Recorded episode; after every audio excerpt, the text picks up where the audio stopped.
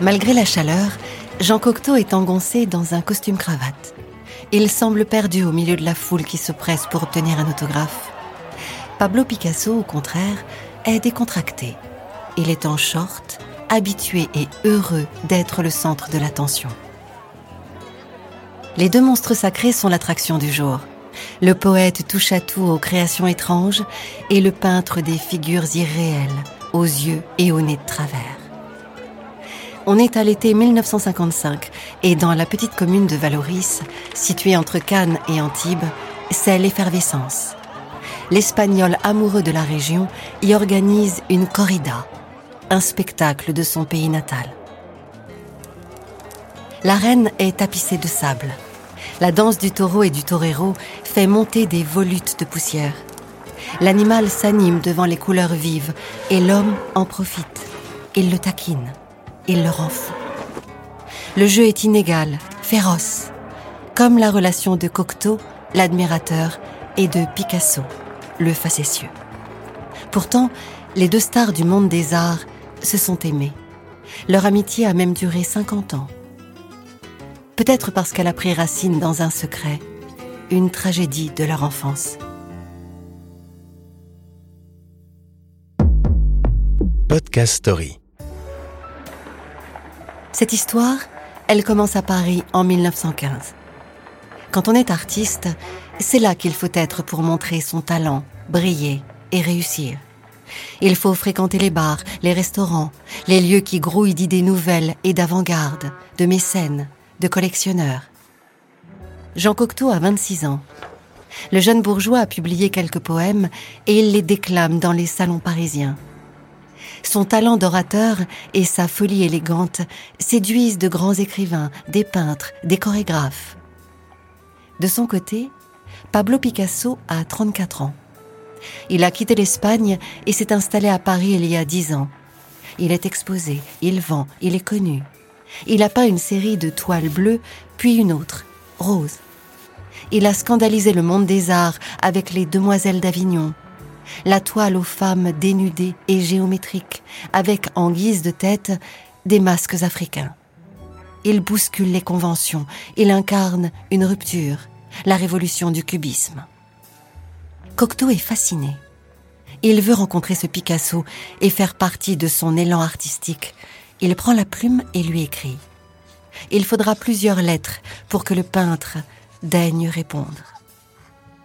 L'Espagnol consent à le rencontrer et finalement, il est séduit ou flatté d'être l'objet d'une telle admiration, d'une telle dévotion.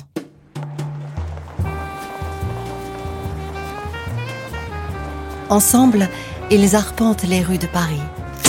Cocteau réalise des clichés en noir et blanc de Picasso qui pose en dandy. Il est entouré de ses amis avec une casquette sur la tête, une pipe au bec, une canne à la main, à la terrasse d'un bistrot, devant le métro. Les photos d'une vie qui échappe à la guerre. La première, celle de 14. Jean et Pablo fréquentent la table des artistes à Montparnasse. À première vue, ils forment un drôle de duo. L'espagnol est petit, trapu, il a la peau burinée comme un homme de la terre. Le français est grand et mince, il est pâle, ses traits sont fins et sa santé fragile. Picasso parle peu, il a confiance en lui, il est même arrogant. Cocteau est un homme de lettres, délicat et verbeux. Il veut être aimé, il est inquiet des autres, de tout. Ils sont opposés, alors d'où leur vient cette complicité? De leur passé sans doute. Picasso a perdu sa sœur quand il avait 14 ans et à 20 ans son ami Carlos Casagemas s'est suicidé. Quant à Cocteau, son père s'est tiré une balle dans la tête quand il avait 9 ans. Il voulait être peintre, comme Picasso. Secrètement, leur amitié prend racine dans une fraternité de la douleur. Pablo a retrouvé un parent, un ami, et Jean une figure masculine forte qui ne le quitterait pas. Ils échangent des idées. Cocteau est un poète qui flirte avec le pictural. Picasso est un peintre qui flirte avec la poésie. Ils se complètent, ils s'inspirent l'un et l'autre. Au début du XXe siècle, les ballets russes font un tabac dans les grandes salles de spectacle parisiennes. Les couleurs, la sensualité, l'exotisme. Le public en raffole. Et une idée vient à Cocteau. Il va monter un ballet expérimental, cubiste. Il veut réunir des génies. Diaghilev fera les chorégraphies, Satie la musique, Pablo les costumes, le décor et le rideau de scène. Apollinaire rédigera le programme. Le peintre se fait désirer, il demande à Cocteau de réécrire le livret, il impose ses conditions. Mais enfin, le marché est conclu. En février 1917, ils vont monter le spectacle à Rome, car la guerre pousse les ballets russes jusqu'en Italie. Pour eux, une nouvelle vie commence. L'aventure, la bohème romaine. Une lune de miel amicale entre Jean et Pablo. Cocteau regarde les hommes, Picasso dévore les femmes. À Rome, il s'éprend d'une danseuse, la russe Olga Koklova. Un an plus tard, Cocteau sera le témoin du mariage. Le peintre s'émerveille de l'Italie. Il travaille, mais la nuit, il écume la ville avec son acolyte. Ils se rendent au ballet, aux expositions. Ils rencontrent l'avant-garde italienne. Ils font même un voyage à Naples qui marque le peintre. En pleine guerre mondiale, ils semblent se réfugier dans une parenthèse. Durant ce voyage qui scelle leur amitié, Cocteau dessine Picasso de profil avec une pipe Picasso dessine un grand Cocteau majestueux, drapé dans une toge.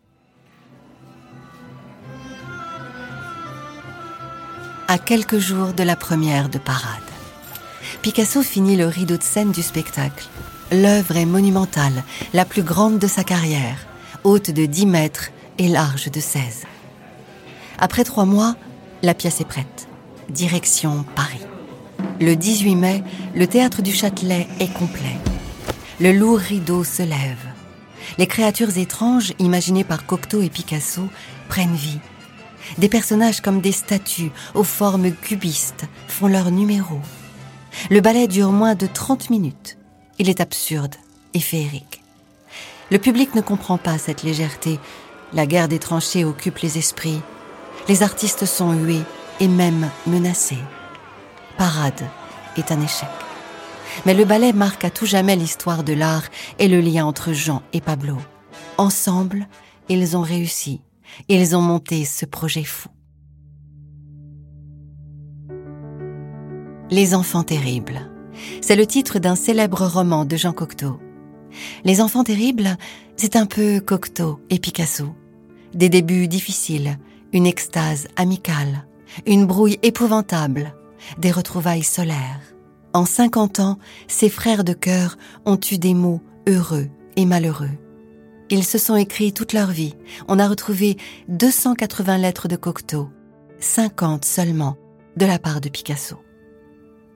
D'abord, Jean a Pablo de son admiration. Plus le poète insistait, plus le peintre se drapait dans l'indifférence. Le génie puissant ne répondait pas. Samedi 25 septembre 1915. Mon cher Picasso. Il faut vite peindre mon portrait parce que je vais mourir. J'écris beaucoup de choses sur vous pour New York. Soyez heureux. Je vous serre la main, vous aime et vous admire de tout cœur. Jean Cocteau. Mais l'amour inconditionnel a crevé l'armure du cubiste. Avec le temps, Pablo s'est laissé aimer. Il a aimé à son tour.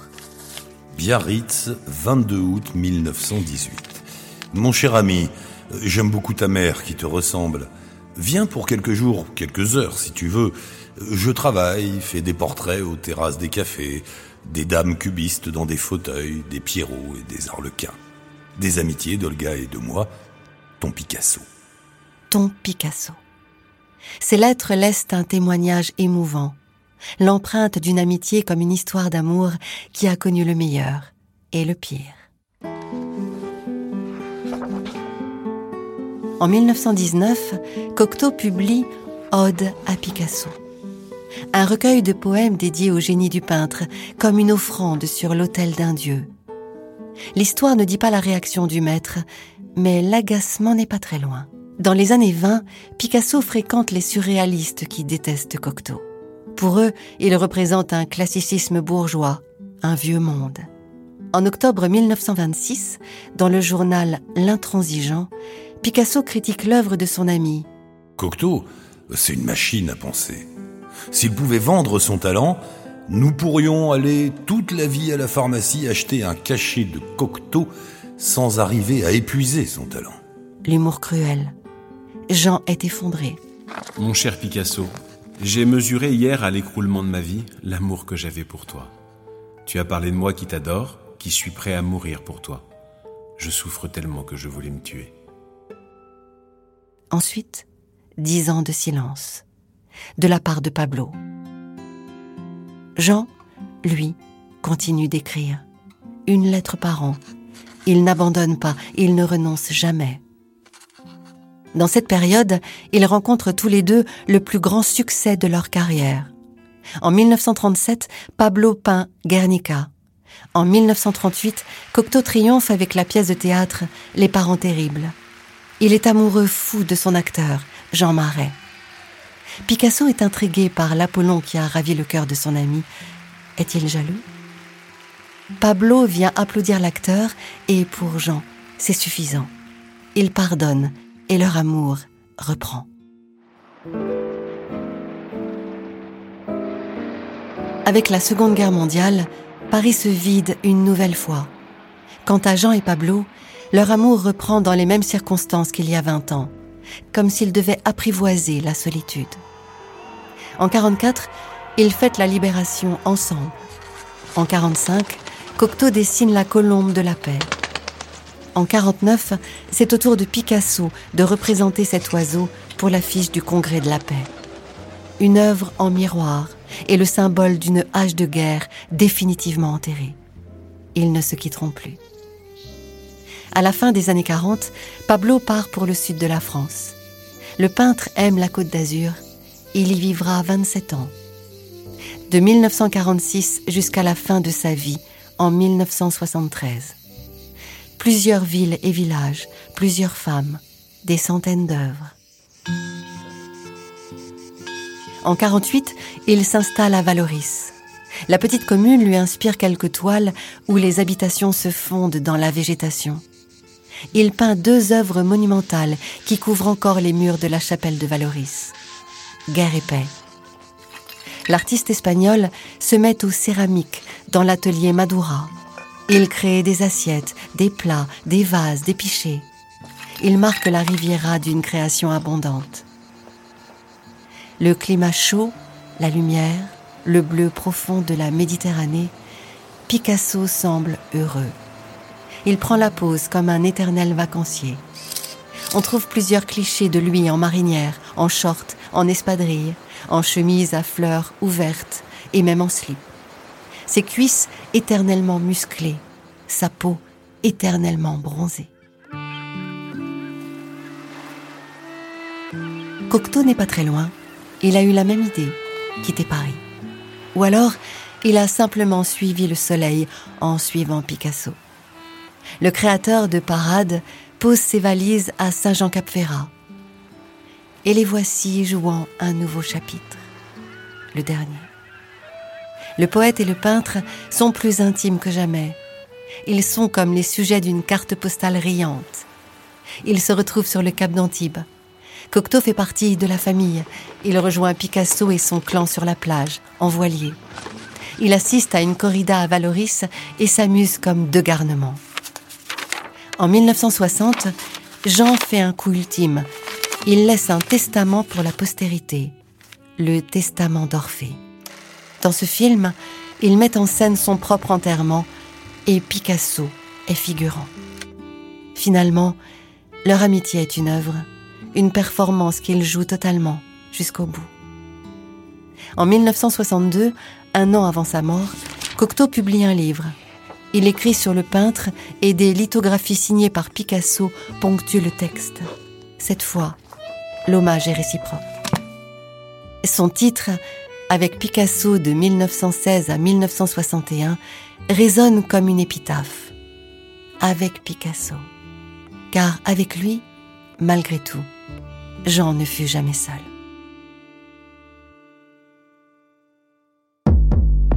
Podcast Story. On a tous une histoire à écouter.